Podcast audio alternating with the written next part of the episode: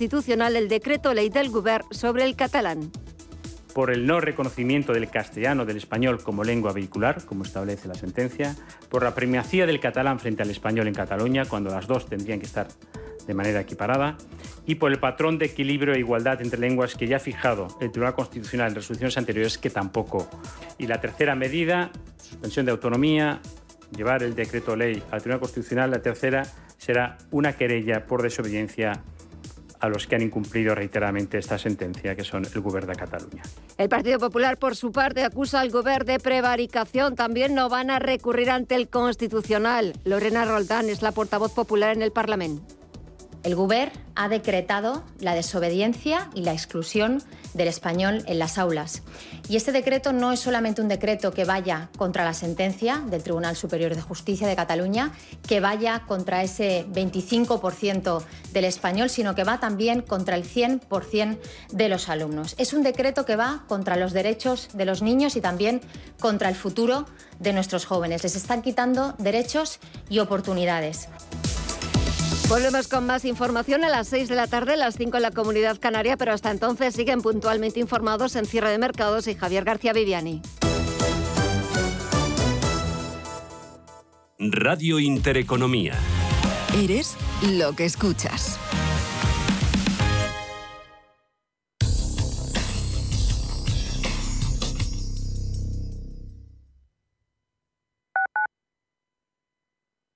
¿Necesita comprar, vender o alquilar una vivienda o local? Pues elija confianza y transparencia. En Antilla Grupo Inmobiliario llevamos 25 años asesorando a nuestros clientes que son nuestro mejor aval. Conozca todos nuestros centros en antilla.es o llámenos al 91 826 1816. Ah, también puede ganar una buena comisión trayendo a un amigo o familiar. Antilla Grupo Inmobiliario, su mejor aliado.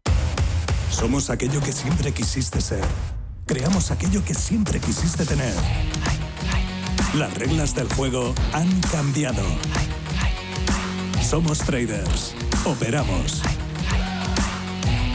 Black Bear Broker. El broker de los traders. Cuando estás a 40 grados tirado en la cuneta con el coche abarrotado esperando una grúa mientras ibas rumbo a tus vacaciones, ¿qué seguro elegirías? Mafre, la aseguradora de más confianza en España. La asistencia que nunca falla. Prístino es una casa de comidas contemporánea situada en el Paseo de Eduardo Dato 8 de Madrid. Nuestra carta incluye platos madrileños tradicionales y se completa con sugerencias del día, carnes y pescados, callos, verdinas, potajes, pisto, rabo de toro. Contamos con una amplia terraza. Prístino, Eduardo Dato 8. Reservas en el 91 737 3640 y en restaurantepristino.com. Radio Intereconomía, una excelente plataforma para anunciar tu empresa, con una audiencia exclusiva, con poder adquisitivo medio alto y que sabe lo que quiere. Teléfono 919992121 y en comercial arroba intereconomía.com. Radio Intereconomía, la radio de las empresas.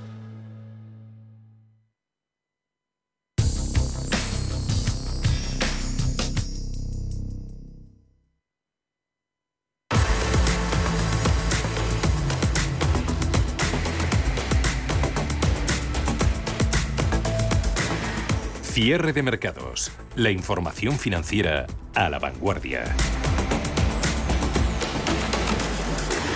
El mercado esperaba hoy un dato de inflación en la zona del euro relativamente bueno de abril, con una ligera caída. Eso podría interpretarse desde una trinchera optimista, que se habrían alcanzado ya ese pico en las subidas. Eso todavía está por confirmar, pero hay más esperanzas desde luego en Estados Unidos que en Europa, pero mayo nos ha obsequiado con, un mazazo, media europea de inflación del 8,1%, eso ha conducido a los bonos, sobre todo de más duración en la zona del euro a máximos, Bund alemán alcanzando el 1,10%, español 2,10%, 19 y esas primas de riesgo subiendo 4 puntos básicos, 200 en Italia, 110 puntos básicos la española. La presión sobre los ah, precios y con el recorte, la rebaja de expectativas sobre efecto positivo de las medidas de dependencia energética de Rusia pues nos vienen comentando en los últimos días eh, los expertos y profesionales eh, de la inversión va a terminar, eh, si no lo está haciendo ya, pasando factura a los miembros de la Unión Europea menos competitivos. La realidad que está dejando esta crisis es que las sanciones, salvo aspectos que por desgracia todavía se desconocen, está perjudicando a los países europeos con, con inflaciones más, más elevadas, más aún en aquellos con un gasto público desbocado. Ahí está España, con alta presión impositiva también estamos y sin expectativas de bajadas. Ahí no íbamos a ser menos. Desde luego que tampoco en cuanto a la rigidez de nuestro mercado laboral y un poder sindical por encima de, de su representación real. A Rusia le van mejor las cosas, sorteando, no parece dañada por, por las sanciones, sobre todo con esas referencias conocidas ayer lunes por el Banco de Rusia sobre su balanza de cuenta corriente. Ahí estamos viendo en los últimos días la cotización del rublo y su política de subidas de tipos de interés. Está sobre la mesa ya ese sexto paquete de sanciones europeas, ya está en marcha, veto parcial a la importación, a la compra de petróleo ruso, salida del principal banco ruso del sistema interbancario SWIFT, en el que nos vamos a centrar hoy en este diario de la guerra, y 9.000 millones en ayuda directa a Ucrania, un paquete que ha tardado un mes más de lo esperado en llegar, todos ahora mirando a Hungría por esta razón, pero había reticencias en todos los países miembros. Mientras tanto, Rusia ahí sigue, que no cesa en su campaña. Pedro Fontaneda, buenas tardes. Muy buenas tardes.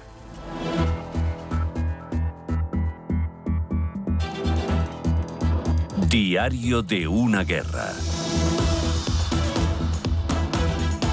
Este sexto paquete de sanciones lleva un veto parcial, como decíamos, al crudo ruso, que según los cálculos europeos supondrá el 90% de las exportaciones de petróleo ruso, un golpe de unos 80.000 millones para la economía de Rusia. Muchos titulares apuntan a que finalmente la Comisión Europea ha conseguido unir a los países, ¿no? Lo hemos leído mucho. La Unión, la Unión Europea, pero han tenido que dejar que Hungría siga utilizando su oleoducto sin tener clara una fecha exacta para finalizar estas operaciones. La decisión europea ha tenido que sortear a Orbán, pero la unidad es total, según dicen, por ejemplo, desde la propia organización el presidente Charles Michel. Ahora profundizará más en este tema Paul Mielgo. Pero el sexto paquete no solo habla del veto al petróleo, la Unión Europea destinará 9.000 millones más a Ucrania y además excluye al principal banco ruso, controlado por el Kremlin, del sistema de pagos internacional SWIFT sumado a otros dos bancos. Esta entidad, Sberbank, ha asegurado esta mañana que están trabajando con total normalidad tienen que tranquilizar a los suyos. Hay que tener en cuenta que hasta ahora siete bancos rusos han sido ya excluidos del SWIFT, la plataforma que permite realizar transacciones como transferencias de fondos entre bancos. Recuerdo el principio de esta invasión a finales de febrero, inicios de marzo, hablábamos de la importancia que podía tener la exclusión de Rusia del SWIFT no ha sido el fin del mundo, la verdad, para los bancos rusos, pero sí que les ha dificultado enormemente sus transacciones internacionales. Escuchamos al profesor de OBS Business School, Martín Piqueras. El sistema SWIFT, como cualquier otro sistema de, en, el que, dos entidades se relacionen, tiene alternativas, ¿no? Pero obviamente eh, introducir alternativas supone introducir fricción, lentitud, eh, falta de comodidad entre esos actores que hace por hace que al final pues se reduzca la volumetría de sus transacciones, ¿no? Alternativas al SWIFT son muchísimo menos utilizadas. El sistema SWIFT es utilizado, por ejemplo, por entidades de todo el mundo, bancos, operadores de commodities, operadores de valores. Cada día se realizan unas 42 millones de transacciones que utilizan este eh, sistema. Creado en los 70, el SWIFT implantó el código BIC, una normalización de las tarjetas bancarias para que puedan ser usadas en todo el mundo. Rusia desarrolla su propio sistema homólogo al SWIFT desde el año 2014, cuando se anexionó ilegalmente la península de Crimea. El problema para Rusia es que el sistema SWIFT cuenta con unos 11.000, unas 11.000 instituciones financieras, el sistema ruso solo con unas 400. Luego está el chino, que tiene también unas 1.200. Globalmente, el dólar, al final el SWIFT, Occidente sigue siendo pues el centro del mundo financiero, el SWIFT en este caso. Por lo tanto, Rusia y sus bancos sí que pueden seguir operando, pero con más dificultades. Martín Piqueras nos ha dado un ejemplo. Pues de repente te quito WhatsApp y te tienes que pasar a Telegram, ¿no? Al final pasarás a Telegram a tus más, tus cuatro o cinco familiares, ¿no? Más allegados que quieran hablar contigo día a día, pero eh, y podréis seguir hablando, ¿vale? Con lo cual no es efectivo desde un punto de vista de evitar que tú hables con tus familiares, pero sí reduce tu capacidad de negocio o tu capacidad de, eh, de, comunicarte con el resto de las personas significativamente, ¿no? Entonces tenemos alternativas ilegales por un lado, alternativas menos eficientes por el otro. Aquí entra algo interesante. El SWIFT es un sistema para centralizar las transacciones. Existen otros sistemas centralizadores, como hemos dicho, y también existen sistemas descentralizados como las criptos, pero no tienen una base monetaria y financiera que dé tanta fiabilidad como las otras. En el foro de Davos este año, hace unos días, según cuenta Bloomberg, el CEO de Mastercard ha explicado que el sistema SWIFT podría quedarse obsoleto en cinco años. El nuevo sistema que podría desbancar al SWIFT sería el CBDC, la moneda digital del Banco Central. Las eh, CBDC serían pues es un híbrido entre divisas y criptodivisas, monedas digitales pero bajo el amparo de bancos centrales, haciendo que ciertas eh, limitaciones financieras puedan desaparecer. Justamente desde Bloomberg apuntan a que las sanciones occidentales contra Rusia, como esta exclusión del SWIFT, estarían empujando a países del este a huir de estructuras dominadas por el dólar. Martín Piqueras apunta que cinco años tal vez son demasiados para hablar del sector tecnológico.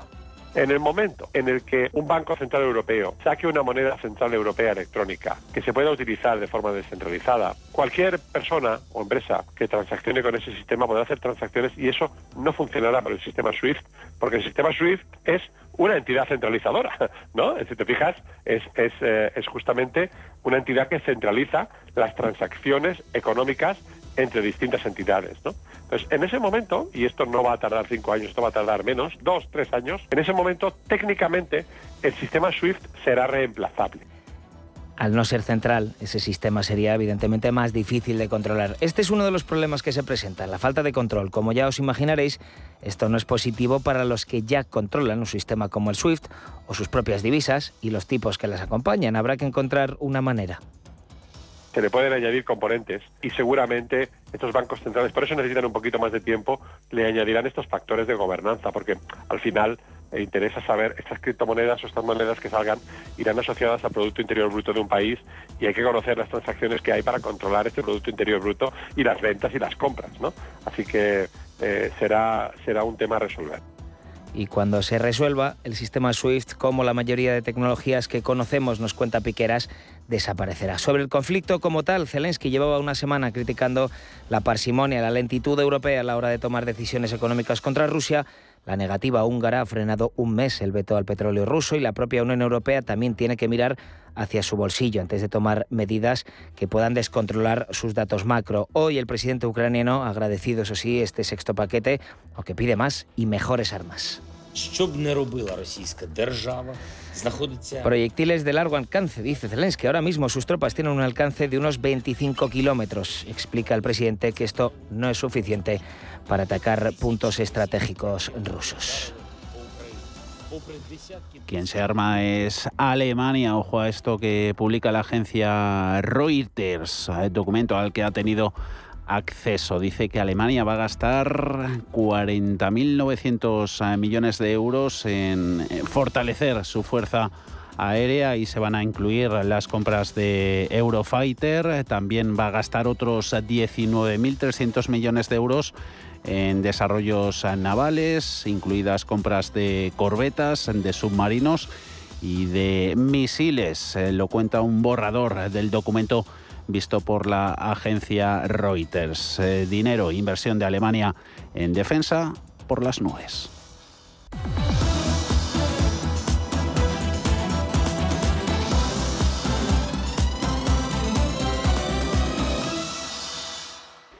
Vamos a ver qué tal va el sentimiento de mercado. Saludamos en el análisis de este martes a Alfonso Batalla, Renta 4 Banco. Alfonso, muy buenas tardes. Hola, buenas tardes. Hoy día de corrección tras las subidas de los últimos días. Mayo va a ser bastante positivo en los mercados. Eh, ¿Ha cambiado algo ese sentimiento? Quizá estén en las bolsas eh, cotizando ya más una fuerte desaceleración económica y una gran recesión, que es lo que más se temía, Alfonso. Pues las bolsas consideramos que tras los últimos días de subida lo que están eh, cotizando es una, una corrección, ¿no? Nosotros desde Renta 4 Banco mantenemos la cautela. Ayer ya observamos un fuerte repunte de las tires, sobre todo de Alemania y España, anticipando esa subida del IPC que ha registrado la eurozona, que sigue al alza. Mm. Eh, hemos obtenido un 8,1% de IPC eh, de tasa general frente al 7,8 esperado y una subyacente del 3,8 frente al 3,6 esperado. Al no poder confirmar aún ese techo de inflación en Europa, pues se sigue presionando al Banco Central Europeo. Habrá que estar muy atento, atentos a ver cómo gestionan los bancos centrales la subida de tipos para frenar la escala de inflación y también hemos tenido eh, determinados datos macroeconómicos en Asia, sobre todo en China. Vemos que los PMI oficiales de mayo presentan una cierta mejora, pero siguen eh, por debajo del nivel 50 de expansión y en el caso de Japón, pues los datos de ventas minoristas y de, y, de la producción industrial que empiezan a mostrar un cierto debilitamiento. Y por último, pues estamos viendo pues esa presión en, los precios energéticos debido al conflicto bélico y, a las sanciones que se están imponiendo. Subidas hoy en rendimientos eh, de la deuda, hoy lo comentábamos antes, es el último día en el cual la, la Reserva Federal va a comprar bonos después de cuatro años eh, seguidos haciéndolos. Eh, veremos si en meses eh, venideros eh, siguientes víctimas van a ser primas de riesgo, sobre todo de, países periféricos. crisis energética, tema de las sanciones a, Rusia, ese veto parcial a la, a la compra de, productos energéticos a, Moscú, veto a las importaciones conocido ayer noche tras la, reunión del Consejo Europeo, los líderes del, del viejo continente e impacto que se está viendo eso sobre todo, Alfonso, en, en evolución de las petroleras, ganancias para la SENI, para Total Energies y no iba a ser menos Repsol. Sí, eh, bueno, la decisión que tomó ayer el, Consejo Europeo de mm, eh, pues, sancionar a Rusia con el embargo parcial del petróleo, concretamente del petróleo que se importa a Europa en, buques, eh, pues representa para que tengamos la imagen dos tercios de, las necesidades de importadas desde Rusia. El otro tercio va vía el gasoducto y los principales receptores de, esa materia prima son Alemania y Polonia, que ya están buscando otras alternativas para no depender del gas ruso, ¿no? Y, y de esa manera pues se podría conseguir un veto del 90% al, al gas ruso importado. Además, hemos conocido que Rusia ha tomado la decisión de cortar el suministro de gas a, a Noruega al, al, decidir, perdón, a Noruega, a Holanda, al decidir eh, que no van a pagar en rublos y podría tomar esta misma decisión para Dinamarca. Dinamarca. Todo esto lo único que está haciendo es que haya una mayor presión en las materias primas, eh, que nos va a afectar en la parte energética y que esto apoya principalmente a las compañías petroleras, como habéis indicado, ¿no? con precios del barril por encima de 100 dólares. Eh, pues eh, a Repsol tiene una sensibilidad a un incremento de un dólar barril de unos 75 millones de euros en EBITDA. Eh, se, está se está manteniendo en esos niveles por encima, pero sobre todo lo que es sorprendente es la parte de refino, ¿no? porque eh, hablamos del petróleo, pero nos olvidamos que también se, han puesto sanciones a los productos refinados, como son la gasolina y el diésel, que proceden en gran parte de, Rusia, eh, que están llevando a que los márgenes de refino estén ya en niveles por encima de 10, que va a suponer una generación de caja espectacular para la compañía. Hablamos de un impacto en flujo de caja de por encima de 200 millones por cada euro o por cada dólar de incremento del margen de refino. Eh, ahora mismo, pues eh, todas las petroleras están en un momento muy dulce, donde pues eh, normalmente cuando tú tienes el upstream, que es toda la parte de exploración y producción, sube el precio del, petróleo, el downstream, que es el refino, debería haberse afectado, pero con las sanciones y el conflicto bélico esta correlación se ha roto. Y vamos a ver resultados en, todas estas muy por encima de lo que ya se habían revisado y veremos revisiones al alza de muchas casas de análisis. una, una Repsol que tiene, por tanto, mucho, mucho a su favor. El negocio va bien, viento en popa.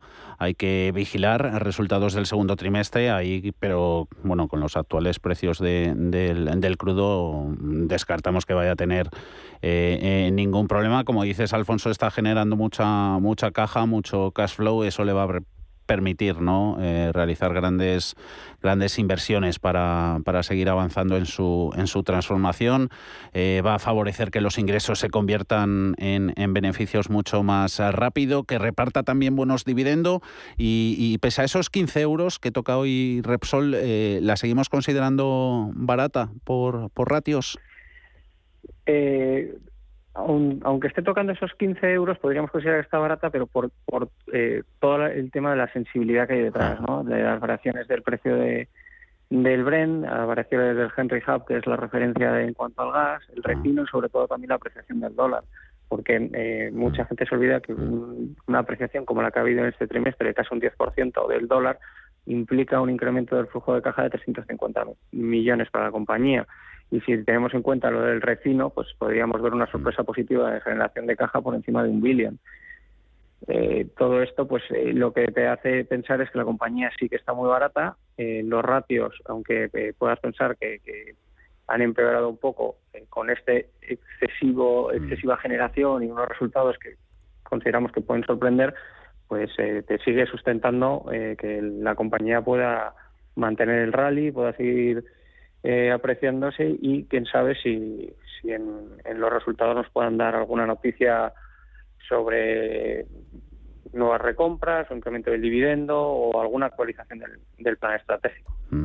Eh, entre los mejores, sin duda, Repsol en mayo y en, y en el acumulado del año en 2022, esta mañana lo veíamos, creo que, seguía ganando más de un, un 40%. Eh, Repsol, entre lo mejor del día en, en, Bolsa Española, tercer mejor valor del, del IBEX 35, el primero es Telefónica, 5 euros con, con 0,3, más 1,64% de, de avances, sumando la acción de, de la operadora.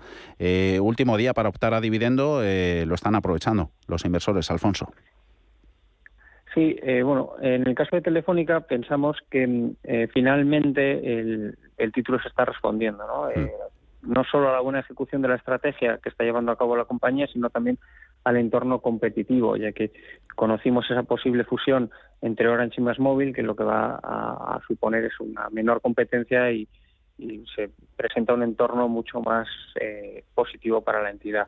El dividendo, como bien habéis mencionado, es el último día, son 15 céntimos por acción, eh, representa una rentabilidad bastante atractiva por dividendo en torno al 6%. Y, y, a partir de diciembre hay que recordar que el dividendo que va a pagar ya no será script, sino que va a ser todo en efectivo. Están subiendo nueve valores, eh, cayendo el resto de los 35. Eh, de lo que menos cae, eh, Inditex 22 con, con 39. Una Inditex protagonista porque entra en vuestra cartera de cinco grandes. Hacéis un poquito de caja en Sabadell. Sí, decidimos salirnos de Sabadell, ya que había tenido un recorrido espectacular. Pensamos que todavía tenía algo de potencial pero eh, consideramos que en Inditex eh, las acciones estaban excesivamente penalizadas eh, tras el anuncio de la salida de Pablo Isla, además también con todo el conflicto bélico han tenido que cesar sus actividades en Rusia y el entorno macroeconómico de un menor crecimiento y una mayor inflación han hecho que las caídas se hayan agravado. No, no obstante, consideramos que la compañía es capaz de capear, de capear el temporal y consideramos que podrá recuperar eh, niveles ya que está francamente infravalorada. Pues con todo este análisis te lo agradecemos por ello. Nos quedamos. Alfonso Batalla, Renta 4 Banco. Buena tarde. Gracias. Buenas tardes. Un saludo.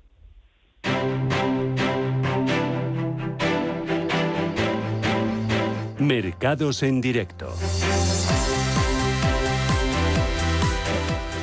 Enfilando los últimos minutos de negociación a esta última sesión del mes de mayo. Positivo va a ser el saldo en el mes que hoy despiden los mercados para IBEX 35, pese a las caídas de hoy son del 1% justo en los 8.842 puntos, eh, perdiendo algo menos IBEX que el resto de indicadores importantes del viejo continente. Abajo DAX un 1,30%, Eurostox un 1,41%. En Estados Unidos índices de referencia también en rojo, menos 0,7 la tecnología, Nasdaq 100, SP500 índice amplio menos 0,9, 4.120 puntos. Volvía la actividad hoy Wall Street tras el parón por festivo de ayer. Dow Jones de Industriales en 32.922 con esos ah, protagonistas hoy en los ah, mercados. Referencias malas desde primera hora en Asia, sobre todo en China y en Japón, con la producción industrial en esta última economía, todo haciendo de vuelta, que vuelvan las turbulencias, sobre todo a los mercados de deuda, nuevos tirones al alza en bonos, tanto en Estados Unidos como en Europa. Hoy conocíamos ese dato de inflación, 8,1% en el área monetaria. Bund alemán se va al 1,12%, italiano por encima del 3,13%. En Estados Unidos tenemos al 3 URI en los 2,86%. Hoy último día en el que la Reserva Federal compraba bonos después de cuatro años seguidos haciéndolo. Protagonista está siendo también en los precios de las commodities energéticas, evolución de los barriles de referencia con ganancias. Vemos ahora al americano West Texas a 116,76 más 1,47%. Acaba de confirmar, por cierto, la rusa Gazprom que a partir del 1 de mayo corta el suministro de gas a Dinamarca.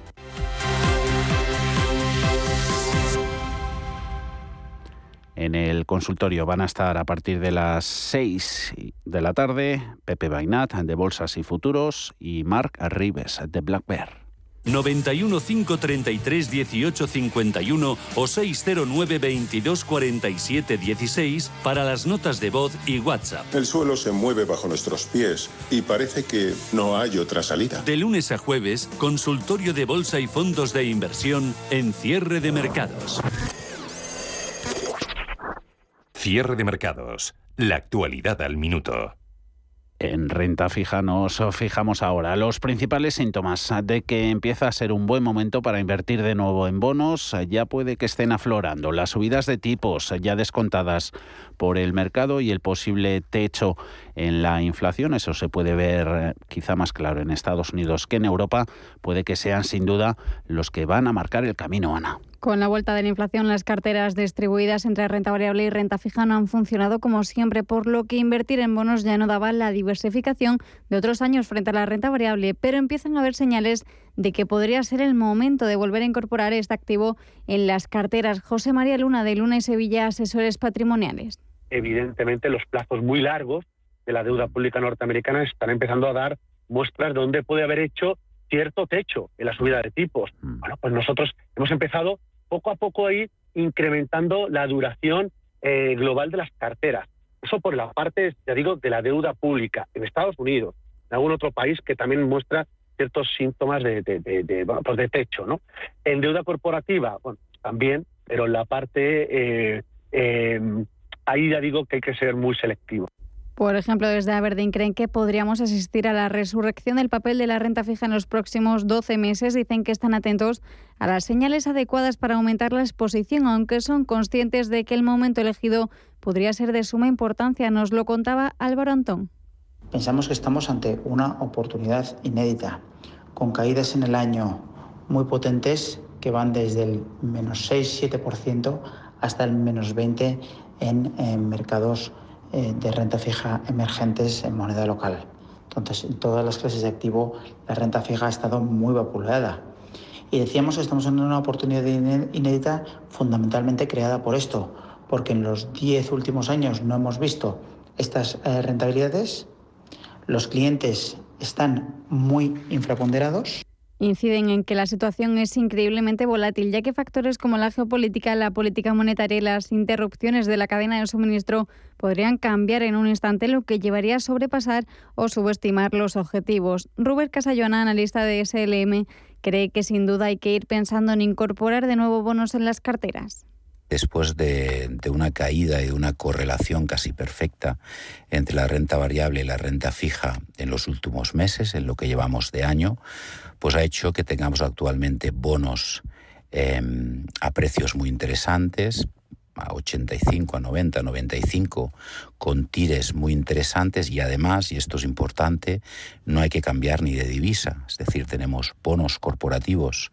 sobre todo en euros, que están dando unos rendimientos muy interesantes. Además, eh, tanto de high yield, la parte alta del high yield, como em, el investment grade. Esta es la parte positiva, las valoraciones.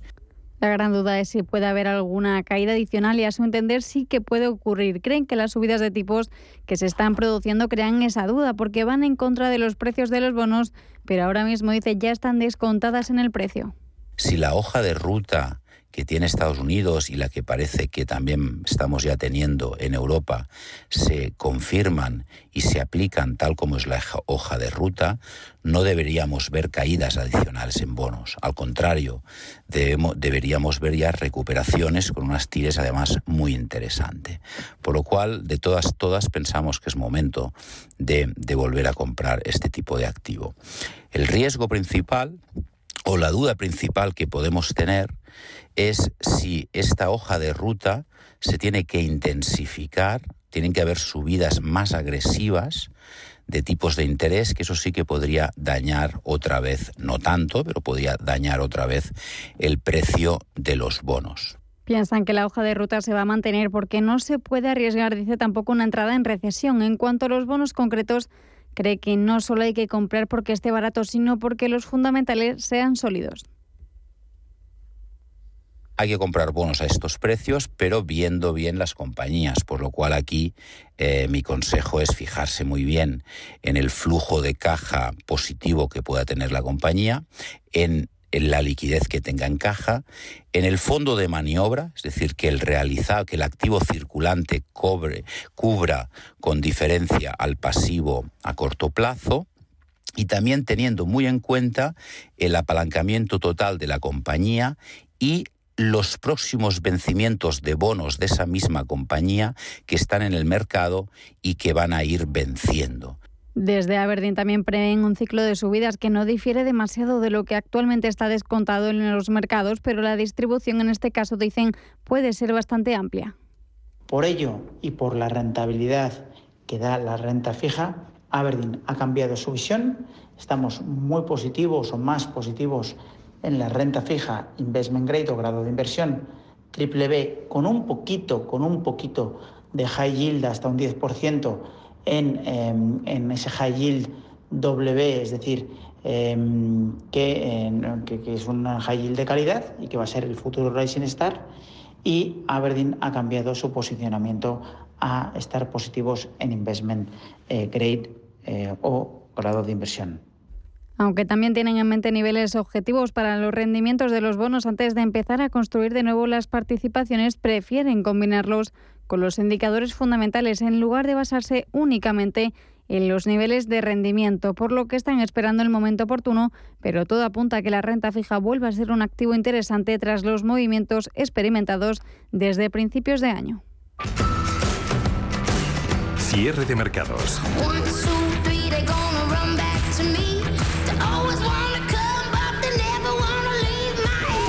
Los mejores expertos, la más completa información financiera.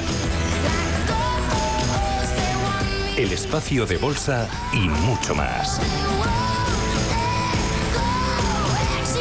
El paraíso financiero.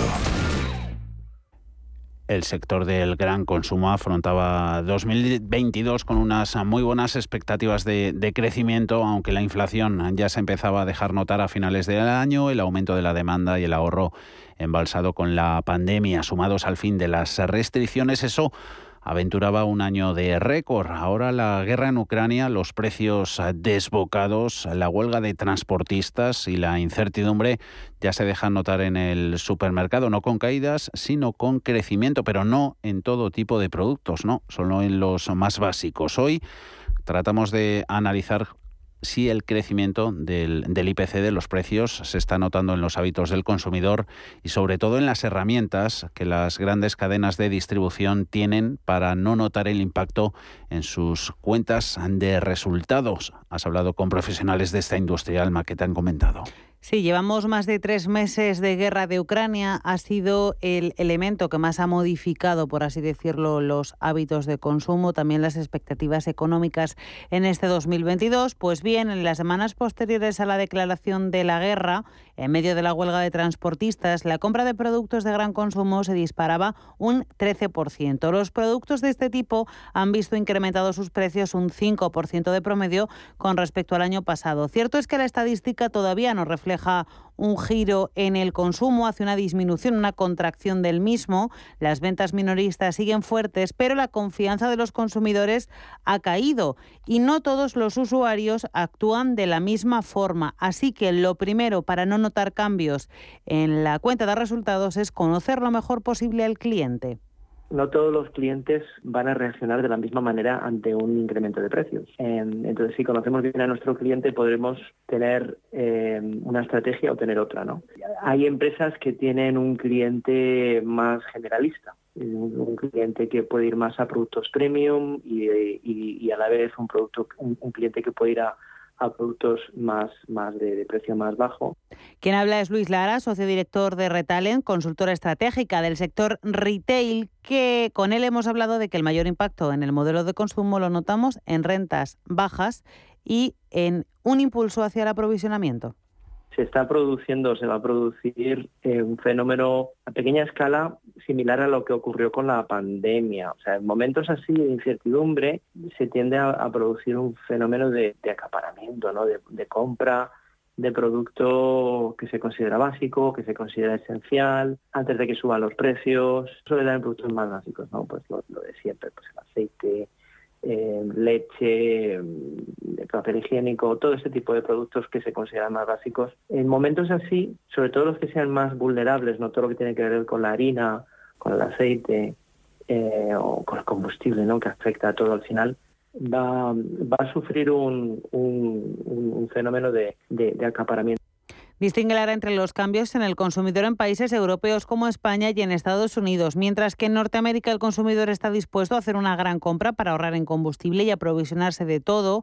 En el viejo continente la inflación está provocando el enfoque hacia las pequeñas compras, compras al día a día, lo que necesitamos mirando al comercio local de proximidad, que puede ser un gran beneficiado. Yo creo que se va a producir eh, con la inflación, se puede producir un una mayor valoración de lo que tenemos a nivel local, porque el consumidor al final tiene la idea de que lo que viene de lejos es caro, porque hay mucho combustible, ¿no? Hay mucho, mucho, mucho petróleo que se invierte en traer cualquier producto desde lejos. Y a veces se puede producir la circunstancia de que lo local eh, es más competitivo ¿no? a, nivel, a nivel de precio, ¿no? al menos no es tan caro. ¿Y qué hacen las grandes cadenas de distribución para mantener las ventas en un entorno inflacionario? El sector retail tiene por delante un reto importante y es el de trabajar la experiencia para que el usuario la valore aún gastándose más dinero que antes en el mismo producto. La clave para diferenciarse de esa parte más value del mercado es subir al escalón de arriba. Y el escalón de arriba supone contar mucho más eh, de qué va nuestro comercio, nuestra historia, eh, invertir más en servicios, invertir más en experiencias, invertir más en marcas, eh, invertir más incluso en producto. Los clientes buscan reducir los gastos ante la escalada de precios, pero no en todo. Los expertos detectan cambios de tendencia en el consumo y un auge de las marcas blancas en alimentación, pero a la vez advierten de que el gasto en videojuegos, ocio o cultura sigue fuerte. Porque en situaciones así mi experiencia es que normalmente el consumidor lo que tendemos a hacer es intentar ahorrar en ciertos productos para que ese excedente, ese ahorro de comprar en básicos, o sea, de no, digamos, de reaccionar a la inflación comprando producto más básico se derive a un producto más premium, porque no nos queremos privar de ciertos, entre comillas, lujos o, productos eh, eh, que ya están en nuestra cesta de la compra eh, y en nuestros hábitos de compra. De momento, las encuestas de consultoras como Cantar no encuentran cambios de hábitos, sí preocupación de los usuarios que pueden quedar reflejadas en comportamientos de los próximos meses. En conclusión, la gran distribución puede salir reforzada, como nos contaba Luis Lara, de esta situación de inflación, si tiene claro quién es su cliente, qué busca, qué hábitos de consumo tiene y si convierte la experiencia de compra en algo único y con valor añadido. IG patrocina el cierre del IBEX. Termina esta última sesión de mayo en 8.851 puntos, pierde un 0,89%, pero en el mes el saldo positivo, más 3,1%, mejor mes para el IBEX en lo que llevamos de año. En positivo terminan este martes, 8 valores, Telefónica a la cabeza, más 2,16, 5 euros con 0,6, más de un 1 en Repsol y en Acerinox. A mayores pérdidas, por encima del 4 en IAG y en Amadeus, pierden 2% Fluidra y Banco Santander. IG ha patrocinado el cierre del IBEX. Si mantienes la cabeza en su sitio, cuando a tu alrededor todos la pierden, si crees en ti mismo cuando otros dudan, el mundo del trading es tuyo. Trading 24 horas, un sinfín de oportunidades. Cuando ves la oportunidad, IG. Todas las operaciones conllevan riesgo. 76% de las cuentas de inversores minoristas pierden dinero en la negociación de CFD con este proveedor. Debe considerar si comprende el funcionamiento de los CFD y si puede permitirse asumir un riesgo elevado de perder su dinero.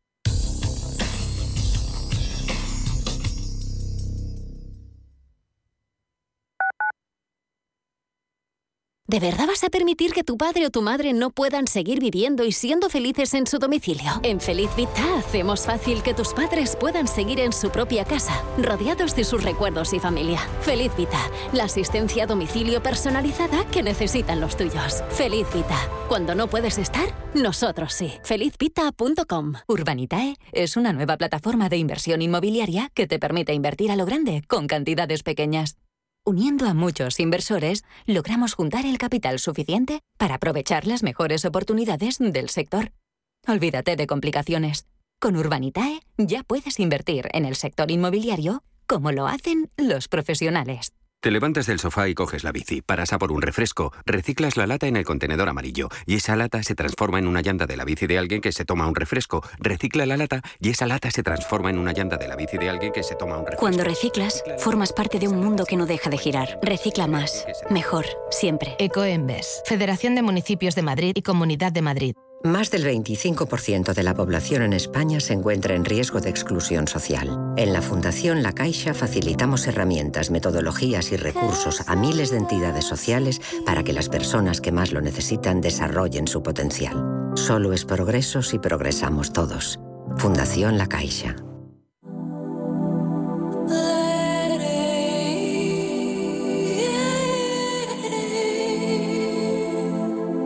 Ruta 42. Los domingos a las 4 de la tarde en Radio Intereconomía. Un viaje infinito por las grandes músicas. Ruta 42. Un programa de Joaquín Martín.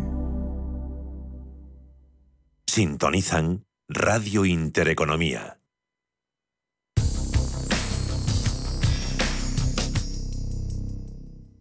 Si necesitas una tasación oficial para solicitar una hipoteca, para una herencia, para conocer el valor de tu patrimonio, tu empresa es Global, con V de valor. Somos una firma líder en tasaciones oficiales homologadas y en servicios integrales de valoración, ingeniería y consultoría inmobiliaria, con más de 35 años de experiencia, rapidez online, rigor y garantía de servicio. Recuerda, Global se escribe con V de valor. Global.es. Si sumamos playas increíbles, sorprendentes parques temáticos e infinidad de atractivos, ¿qué tenemos? Tu destino para estas vacaciones.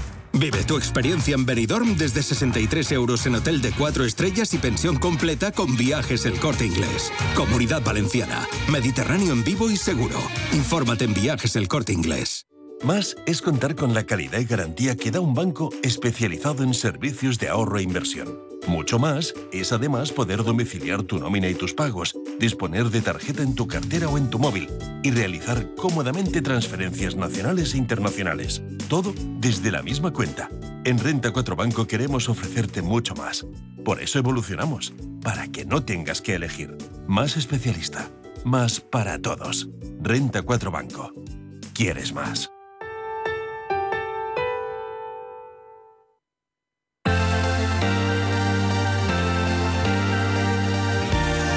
Gestión del patrimonio en cierre de mercados.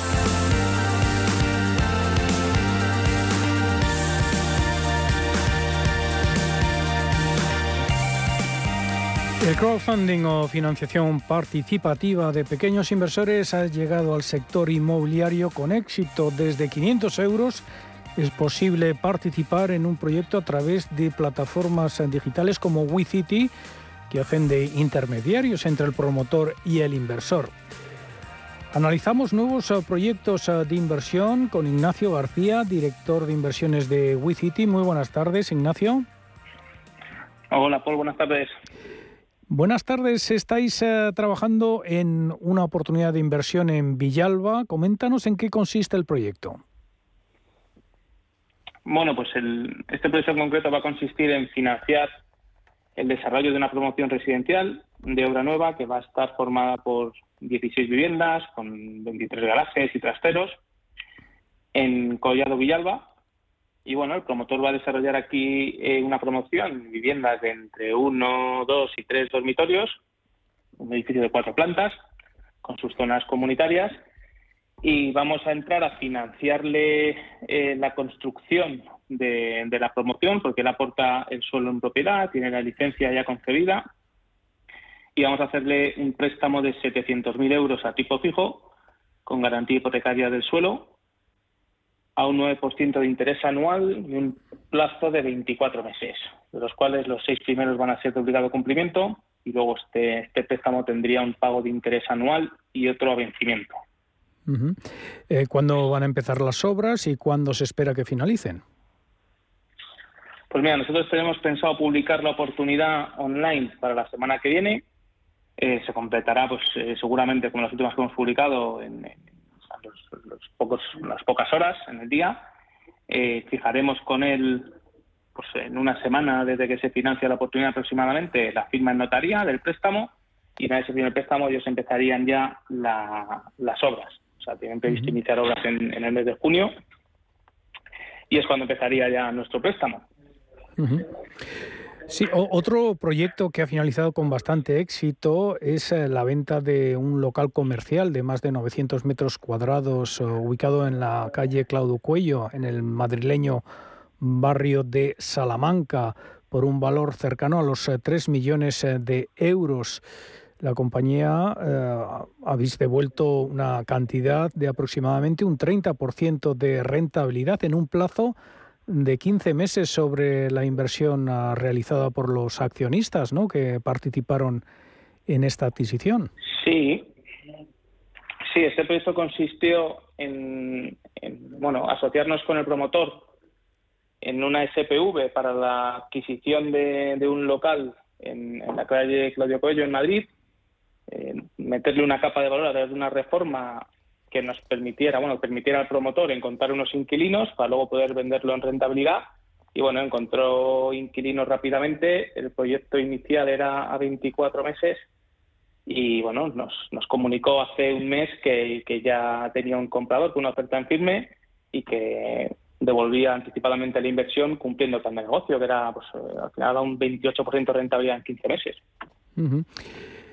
El crowdfunding inmobiliario, estamos hablando de un modelo ágil que ayuda a los eh, promotores a conseguir la financiación necesaria para sacar adelante sus eh, proyectos y también un modelo fiable como alternativa de inversión para los inversores. ¿Cuáles dirías, Ignacio, que son las ventajas del crowdfunding inmobiliario para inversores y promotores?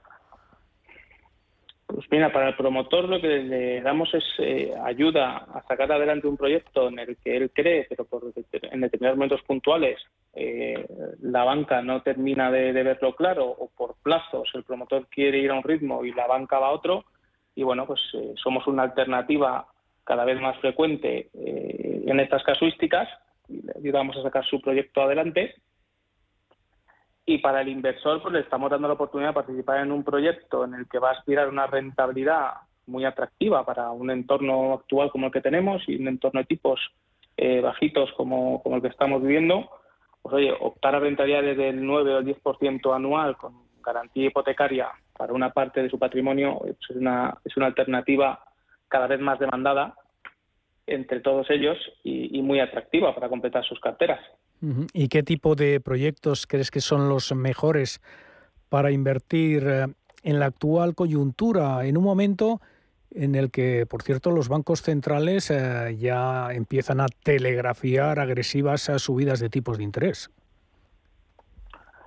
Sí, nosotros cuando financiamos un proyecto, si lo hacemos en formato préstamo, como es estos últimos que estamos haciendo, con garantía hipotecaria, lo que analizamos muy bien, aparte de estudiar el proyecto y el promotor, es la valoración de la garantía.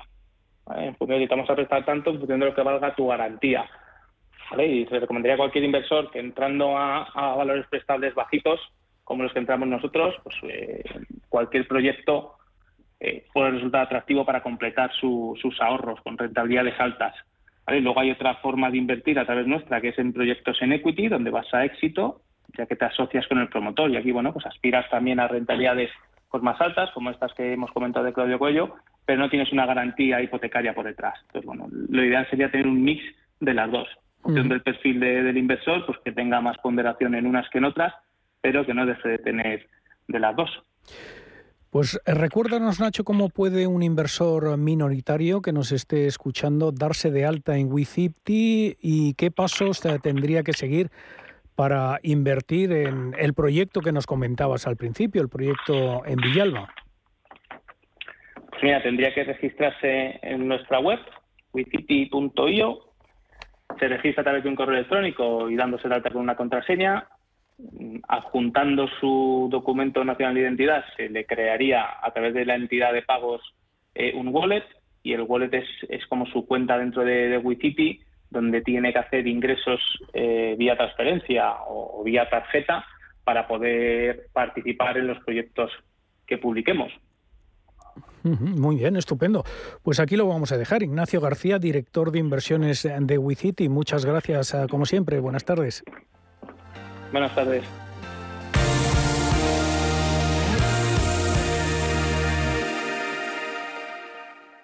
Hoy en día, encontrar la herramienta que pueda resistir el paso del tiempo es fundamental en la renta fija. Es por eso que MFS Investment Management adopta un enfoque Active 360. Visite mfs.com barra Active 360. Si necesitas una tasación oficial para solicitar una hipoteca, para una herencia, para conocer el valor de tu patrimonio, tu empresa es Global, con V de valor. Somos una firma líder en tasaciones oficiales homologadas y en servicios integrales de valoración, ingeniería y consultoría inmobiliaria, con más de 35 años de experiencia, rapidez online, rigor y garantía de servicio. Recuerda, Global se escribe con V de valor. Global.es.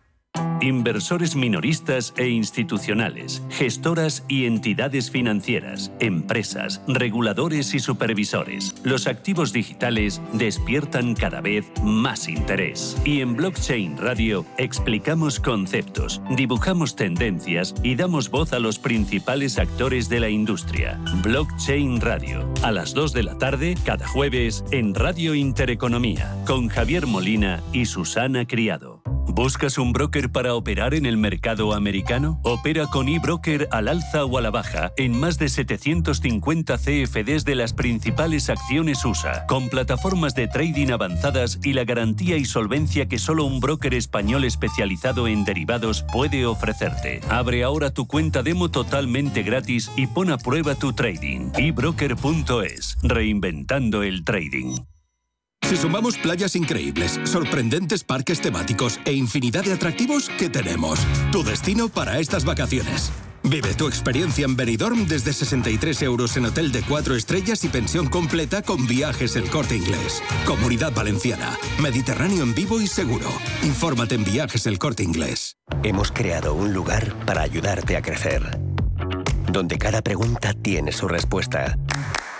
Donde acompañamos a empresas y autónomos en su camino hacia la digitalización y sostenibilidad. Donde estar al día de ayudas y subvenciones y donde se impulsa la internacionalización de todos los negocios.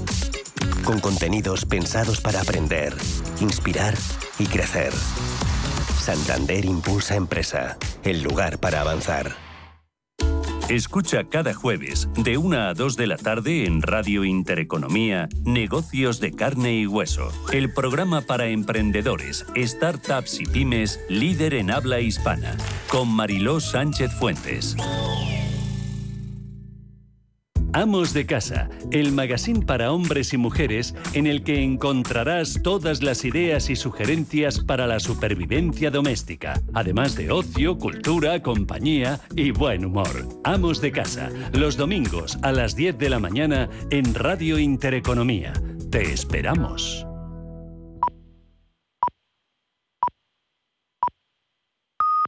Son las 6 de la tarde, las